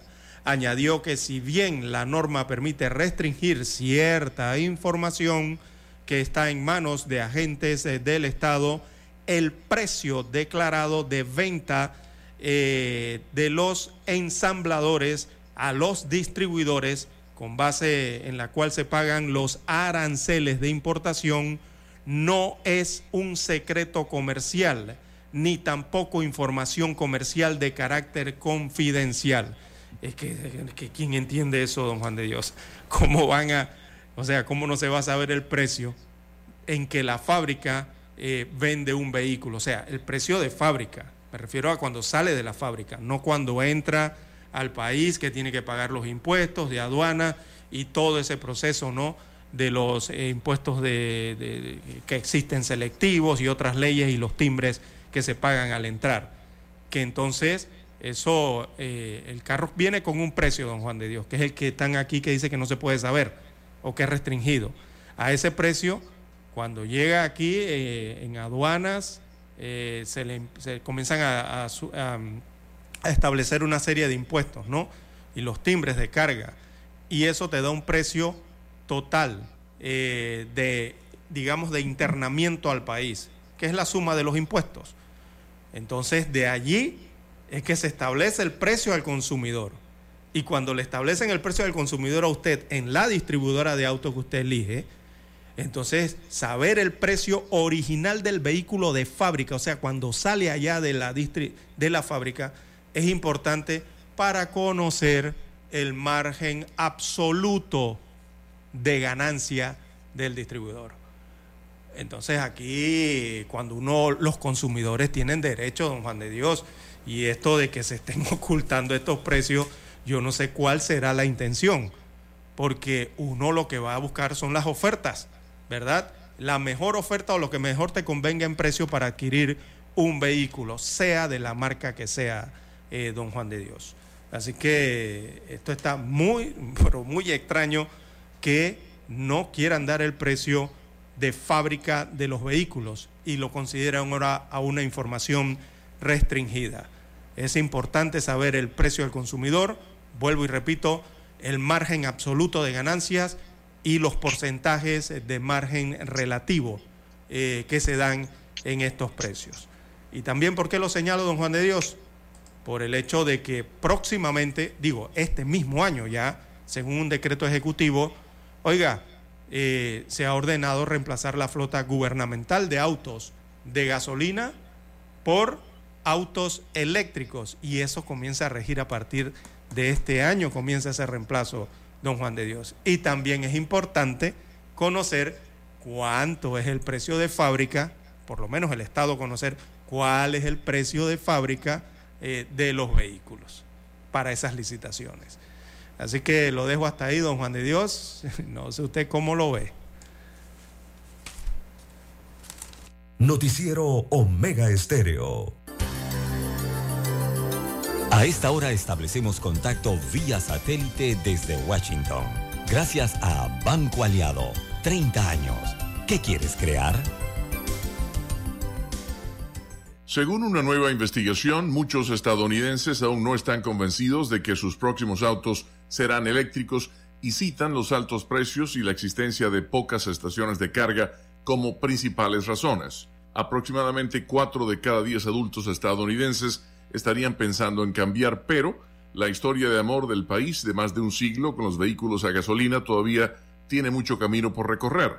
La encuesta realizada por la agencia AP, el Centro NORC para la Investigación de Asuntos Públicos y el Instituto de Política Energética de la Universidad de Chicago muestra que los planes de la administración Biden de aumentar drásticamente las ventas de vehículos eléctricos podrían encontrar resistencia por parte de los consumidores. Apenas el 8% de los adultos encuestados dice que ellos o alguien en su hogar posee o alquila un vehículo eléctrico y solo el 8% dice que su hogar tiene un vehículo híbrido recargable.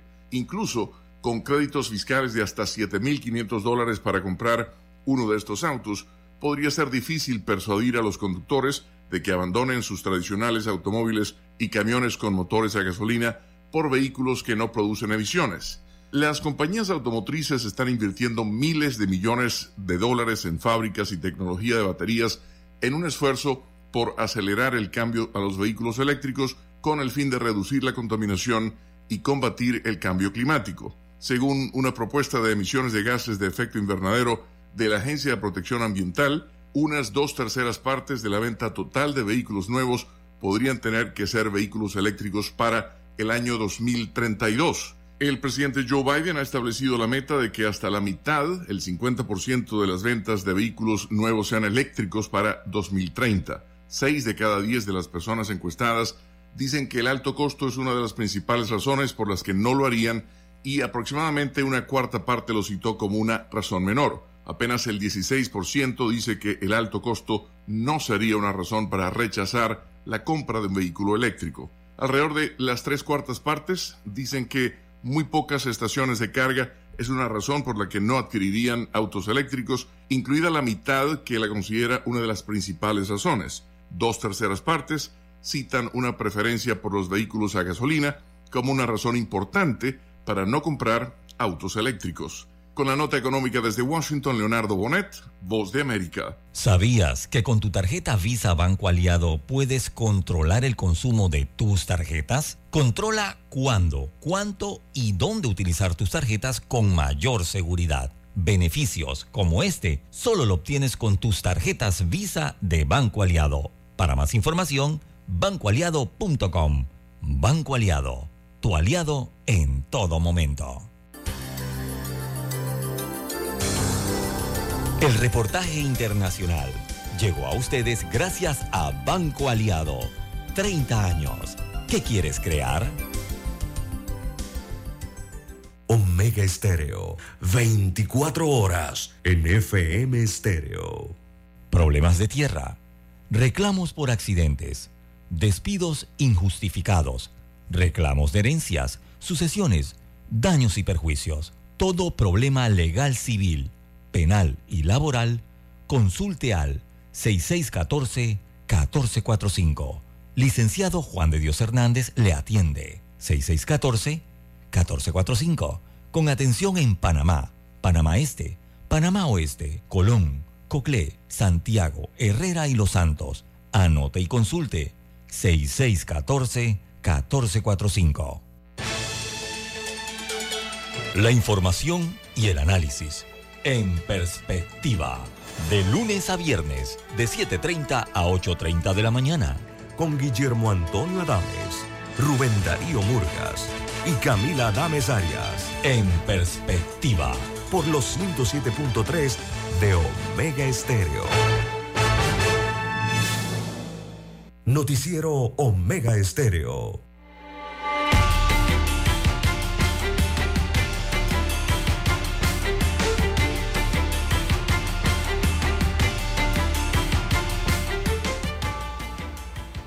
Bien, seguimos amigos y amigas ya en la recta final, 7.21 minutos. Bueno, don César, hay un titular hoy en el diario El Siglo. Dice, resurge otro Mesías en la comarca.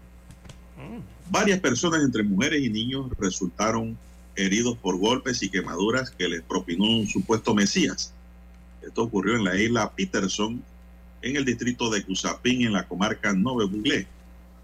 Tras conocerse los hechos, el Ministerio Público informó que la Fiscalía de Bocas de Toro inició investigación y la sección de homicidio y femicidio en conjunto con el Senan se trasladaron en horas de la tarde a esta área comarcal para poder dar con la captura de este sujeto falso profeta. Las víctimas son niños de 5 a 7 años y mujeres entre 18 y 25 años, quienes fueron trasladados a los hospitales de Chiriquí Grande y Changuinola para su atención médica. Bueno, César, ¿por qué salen tantos locos en esta comarca diciendo que son mesías? Este no es el primero. Ese no, ese no es el primero. Engañando gente. Usted que nos escucha, amigo oyente en la comarca Novebulé, porque tenemos una audiencia muy grande comarcal allá, don César. Por favor, no caigan en eso y sirvan eh, de transmisores del mensaje de que eso de nuevos mesías, eso no existe. Solo hay uno, no hay más. Y ese nuevo mesías no ha venido todavía a la espera de él. Uno dicen que a veces no viene, sino que uno va hacia allá. Bueno, uno va hacia donde está él ya cuando uno se va, ¿no? Pero estamos esperando la venida del Mesías. De verdad, ¿no? Pero estos falsos profetas no. Eso no, no creen en eso. Y el Mesías es Jesús, don César, para dejar claro el tema. No hay más. Son las 7.22 minutos. ¿Qué más tenemos? Bien, don Juan de Dios, eh, otra información tenemos para la mañana de hoy. Oiga, una enfermera del Hospital del Niño está entre las 10 finalistas del premio Global Aster Guardian. Eh, destaca la información que esta enfermera labora en el Hospital del Niño José Renán Esquivel. Su nombre es, su nombre es Gloria Caballero Batista y está entre las 10 finalistas del Aster Guardian Global Nursing Award. Eh, uno de los eh, premios de enfermería más destacados a nivel mundial. Así que hay una enfermera panameña entre los finalistas. En el concurso eh, se postularon más de 52.065 profesionales de enfermería de 202 países. Y de toda esa cantidad, don Juan de Dios, Gloria Caballero Batista está entre las 10 semifinalistas y es panameña. Así que... ¿Eso dónde lo realizan, don César? Fue seleccionada entonces por su trabajo en el programa de formación en el Hospital de Enfermeras y Enfermeros. Eh, ¿Eso dónde ocurre? Ella tiene 24 años de trabajar en el Hospital del Niño, enfocándose en el campo de la educación de enfermería, pues llevó adelante el programa educativo para eh, enfermeras en la unidad de trasplante, perdón, de trasplante de médula ósea y posteriormente comenzó entonces a enseñar pediatría general y manejo de eh, componentes sanguíneos y luego pasó a compartir sus conocimientos sobre oncología pediátrica. Así que forma parte entonces de este concurso a nivel mundial en que ha sido seleccionada entre las 10 finalistas entre 202 países participantes. Bueno, don César, ¿y cuáles son las bases de ese concurso? No sé, don Juan de Dios, pero es un concurso a nivel eh, internacional. Le pregunto por las bases, ¿no? ¿Cuáles son las bases? Porque uno quiere saber en base a qué se escoge a la mejor enfermera del mundo, se pudiera decir, ¿eh? ¿verdad? Así es. Es, el Aster Guardian Global Nursing Award. Mundial la información está incompleta porque no están las bases del concurso. Bueno, extraigo la información del diario La Prensa en su página 2A. Bueno, falta información o usted no me la ha leído. Es todo lo que tiene el diario La Prensa para hoy, don Juan de Dios. Tres párrafos. vamos a buscarlo afuera, pues, eh, a nivel internacional. Eh, bueno, don César, son las 7.25 minutos. Bueno, después de tres días consecutivos de protestas para exigir agua potable, don César, este jueves los ánimos se caldearon en Pedregal cuando un contingente de unidades antidisturbios de la policía se enfrentó con los residentes de Santa Cruz que mantenían cerrada la vía principal de Villalobos. Bueno, es una vía muy concurrida, don César, muy transitada. Hombres y mujeres fueron replegados a la orilla de la vía mientras algunos de los manifestantes se quejaban que estaban siendo atacados por pedir agua nada más, no, no solo por pedir agua, sino por cerrar la vía, don César. Eso es el riesgo, ¿no? Los manifestantes aseguran que están cansados de no tener un regular suministro de agua potable en sus casas. Miren cómo el pueblo daña al pueblo. Se le escucha decir a una de las manifestantes que grabó uno de los videos de la protesta que está circulando en redes sociales. Es cierto, pero también el pueblo daña al pueblo cuando usted le cierra la vía y no lo deja pasar a trabajar, ir al hospital, ir a la cita médica, cumplir con sus obligaciones. Entonces lo que dice la señora es verdad, cómo el pueblo daña al pueblo. Ellos con los cierres de vía, ¿no? Dañan al pueblo. Y los antimotines que tienen que actuar en función de la constitución y la ley, los tienen que sacar de la vía a la fuerza, allí también se daña el pueblo, don César. Entonces quiere decir que esas no son las vías correctas de encontrar una solución, ¿no? ¿Cierto? Las protestas de ayer se iniciaron a las 6 de la mañana, obstaculizando el libre paso vehicular en la vía principal de Villalobos que conecta este sector con el área norte del distrito capital del conocido corredor de los pobres. Bueno, y también con el corredor norte, para que sepan. Bien, amigos y amigas, se nos agotó el tiempo, dice don Roberto. Roberto Antonio Díaz nos acompañó en el tablero de controles. En la mesa informativa les acompañamos. César Lara. Y Juan de Dios Hernández Sanur. Gracias, señoras y señores, por su tiempo. Sigan escuchando Omega Estéreo porque ya viene su nuevo programa En Perspectiva. Hasta aquí